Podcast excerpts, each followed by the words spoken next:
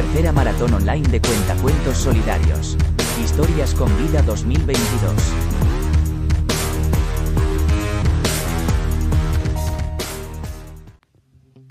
Había una vez una misionera llamada Clara que se fue a Madagascar para ayudar a las personas de allí. Estaba muy contenta e ilusionada por llegar. Cuando llegó todos la recibieron muy bien. Presenció situaciones muy duras. Era triste ver a algunos niños y niñas y también adultos en esas condiciones de pobreza. Sin embargo, se sentía muy bien al ayudarlos. Ayudó a los niños y niñas en los colegios. Ella y otros misioneros les dieron las clases adaptadas a sus conocimientos y a su situación. También ayudó en el estado sanitario de las personas que vivían allí. Ella y los demás misioneros se encargaron de atender a las personas enfermas o que necesitaban algún cuidado. Aparte de eso, ayudó económicamente a los habitantes de Madagascar. Le dieron comida, ropa, lo que necesitaran para cubrir sus necesidades básicas. La parte más divertida del viaje fue jugar con los niños y niñas y pasar tiempo con ellos. Dibujaban, les enseñaban a leer, jugaban al escondite, al pilla-pilla y demás. Clara no podría elegir cuál fue su parte favorita del viaje, se quedaría con todo lo que vivió y aprendió, todos los valores que se lleva gracias a las personas con las que convivió. Le gustaría volver a irse a otros países en el futuro. Tercera maratón online de cuentacuentos solidarios. Historias con vida 2022.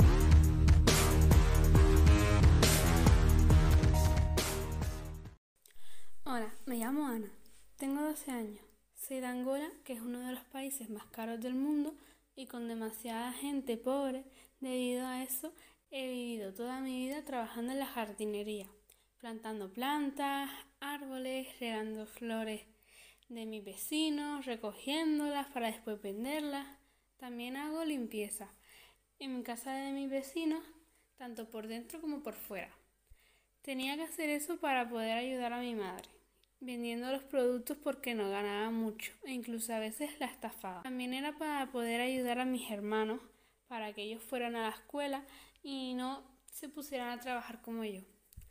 Como soy la hermana mayor, tengo más responsabilidades, ya que mi padre nos abandonó cuando tenía cinco años por otra mujer con más dinero y porque decía que no quería vivir más en estas condiciones. Desde entonces solamente hemos sabido que se casó y que tuvo un bebé, pero no lo hemos vuelto a ver ni se ha interesado por nosotros. Como casi no tenemos dinero y el mercado está muy alto, no tenemos mucha educación, solo la que nos han dado en la mini escuela, porque el gobierno no les paga mucho. Yo siempre quise ser abogada para poder ayudar a las personas que lo necesitan, pero no creo que sea posible ya que no tengo estudios ni dinero para poder pagarme la carrera. O a menos eso pensé hasta que me tropecé con un señor que iba vestido de blanco con una banda roja y una gorra del mismo color, que me ofreció ayuda para levantarme del suelo.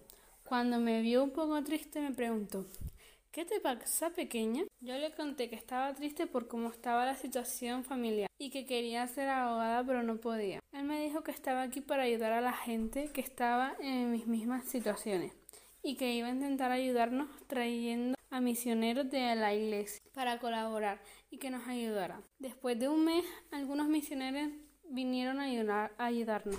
Nos trajeron comida, ropa, hasta nos dieron estudios. Siete años después pude empezar a estudiar como para ser abogada en una buena escuela y mis hermanos tenían una mejor vida que antes, ya que pudieron estudiar lo que ellos querían, aunque sí tuvieron que trabajar, pero menos que yo, ya que los misioneros nos ayudaban.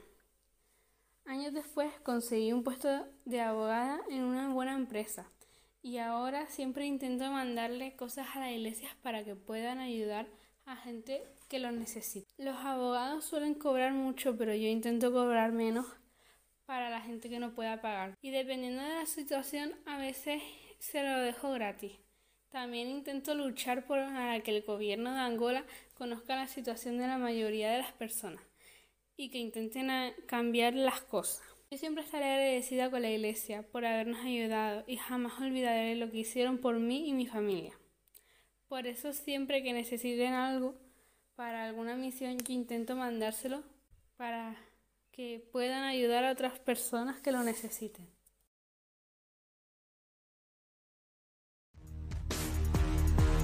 Tercera maratón online de cuentacuentos solidarios.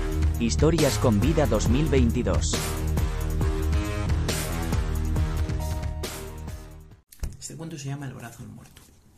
En una aldea existía la costumbre de que, al morir un hermano, la hermana debía velarlo durante tres noches junto a la tumba del cementerio. Y cuando moría una hermana, debía velarle el hermano. Murió una muchacha, y su hermano, que era un muere, grande y robusto, y no le tenía miedo a nada, fue a velarla al cementerio. Cuando dieron las doce, de sus tumbas salieron tres muertos, y le preguntaron al muchacho, ¿Quieres jugar con nosotros? Él respondió, ¿por qué no? ¿Dónde jugáis? Ellos dijeron, nosotros solemos jugar en la iglesia. Y allá fueron los tres y bajaron a una cripta subterránea llena de tumbas medio podridas y de montones de huesos. De entre ellos cogieron algunos y un cráneo. Ahí volvieron a subir. Pusieron los huesos en el suelo y dijeron, estos son nuestros bolos. Y cogieron el cráneo y dijeron, y esta nuestra pelota. Y comenzaron a jugar. ¿Quieres apostar dinero? le dijeron. Claro que sí, dijo el chaval. El joven se puso a jugar a los bolos con la calavera y los huesos y demostró una gran habilidad. Siempre ganaba él y se hizo con todo el dinero que tenían los muertos. Cuando estos se quedaron sin un centavo, devolvieron la pelota y los bolos a la cripta y regresaron a sus tumbas. La segunda noche los muertos quisieron el desquite y apostaron sus anillos y dientes de oro. Volvió a ganarles el joven. Hicieron una partida la tercera noche y luego le dijeron Volvisteis a ganar y ya no nos queda nada. Pero, como las deudas del juego deben pagarse en el acto, te damos este brazo de muerto, que está algo seco pero bien conservado, y que te será más útil que una espada. A cualquier enemigo que toques en el brazo, el brazo se aferrará a su pecho y lo dejará muerto y tendido, aunque se trate de un gigante. Los muertos se fueron y dejaron al joven con ese brazo en la mano. Al día siguiente, el joven le llevó a su padre y a su madre todos los dineros ganados a los muertos y le dijeron, queridos padres, quiero irme a ver mundo y buscar fortuna. Los padres le dieron su bendición y el joven se marchó con el brazo del muerto oculto bajo el abrigo. Caminando, llegó a una gran ciudad, con los muros que estaban tapiados con tapices negros y cuyos pobladores vestían de luto. También los caballos, las cabras y las carrozas vestían de luto. ¿Qué ha sucedido aquí? preguntó el joven a alguien que pasaba. Y éste, sollozando, le respondió Debes saber que cerca de esa montaña que ves allí hay un castillo negro habitado por brujos. Y estos brujos exigen que todos los días se les mande una criatura humana, que entra en el castillo y jamás se retorna. Primero quisieron a las muchachas y el rey tuvo que enviarle a todas las camareras, amas de llaves, panaderas y tejedoras. Luego todas las damiselas de la corte, todas las damas y a los pocos días incluso a su única hija. Y ninguna de ellas ha vuelto. Ahora el rey envía a los soldados de tres en tres para ver si se pueden defender, pero tampoco ninguno de ellos vuelve. Ay, si alguien lograra librar nuestros brujos, sería el amo de la ciudad. Y el chaval contestó, yo quiero intentarlo. Y le llevaron inmediatamente a la presencia del rey. El rey allí le miró a los ojos y le dijo, si tienes éxito y liberas a mi hija, te la daré por mujer y heredarás mi reino. Basta que logres pasar tres noches en el castillo, ¿vale? Y con ello se quiebre el sortilegio y los brujos desaparecerán. En las almenas del castillo hay un cañón. La primera noche da un cañonazo, la segunda dos y la tercera tres. Y así sabremos que has tenido éxito. Al caer la tarde, el joven se dirigió al castillo negro con el brazo del muerto bajo el abrigo. Subió por las escaleras y entró en una sala. Había una gran mesa servida de todos los manjares y las sillas puestas encima. El chaval pasó el salón y se dirigió a la cocina, en la cual encendió un fuego y se sentó junto a la hornilla, siempre con el brazo del muerto en la mano. A medianoche escuchó voces que gritaban desde la chimenea Hemos matado a muchos y ahora te toca a ti. Hemos matado a muchos y ahora te toca a ti. Y ¡zas! De la chimenea cayó un brujo y ¡zas!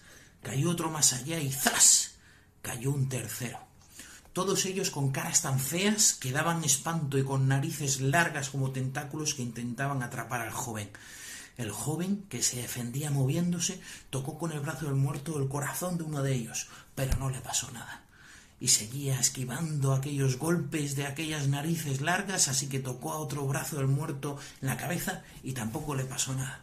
Sin embargo, al tercero de ellos le tocó en la nariz y la mano del muerto se aferró a esta nariz tan larga y la estiró aún más que el brujo cayó muerto.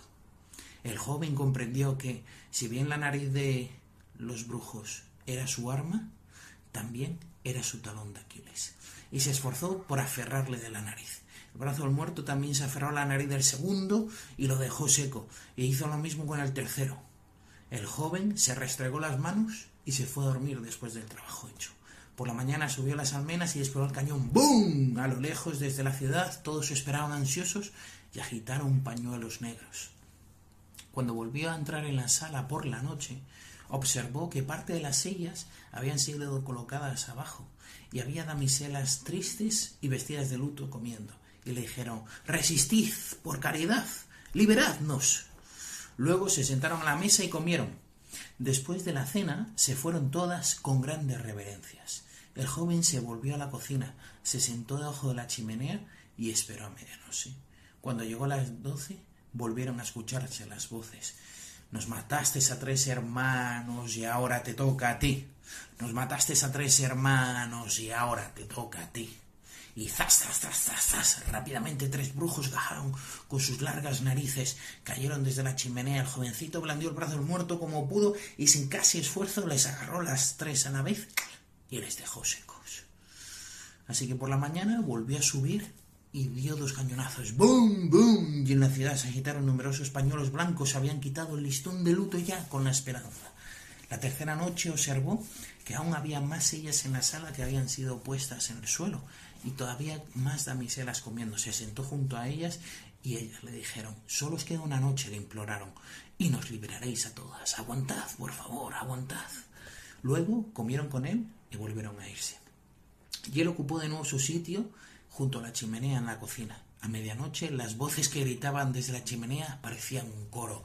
Nos mataste a seis hermanos y ahora te toca a ti. Nos mataste a seis hermanos y ahora te toca a ti.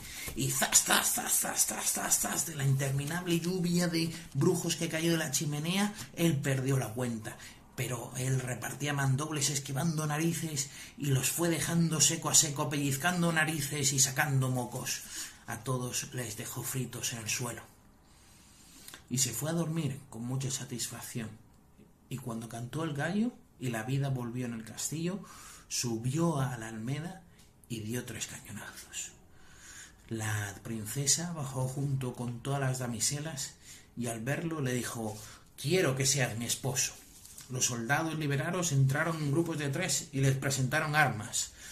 Tronó el cañón y la ciudad se agitaron innumerables pañuelos amarillos, verdes, rojos y azules y resonó el eco de los bombos y trompetas. El joven, junto con todos los demás, descendió de la montaña con toda la gente liberada y entró en la ciudad. Los paños negros habían desaparecido y solo se veían banderas y cintas de color que flambeaban al cielo. El rey los aguardaba con la corona guarnecida de flores. El mismo día se celebraron las bodas y se hizo una fiesta tan grande que aún hoy hay gente que la recuerda. Y colorín colorado, a estos brujos ya hemos liquidado. Ayuda a los misioneros y misioneras para que puedan ayudar a otras vidas. Realiza tu donativo al Bisun 04232. Colabora. Más información en www.misionescanarias.org.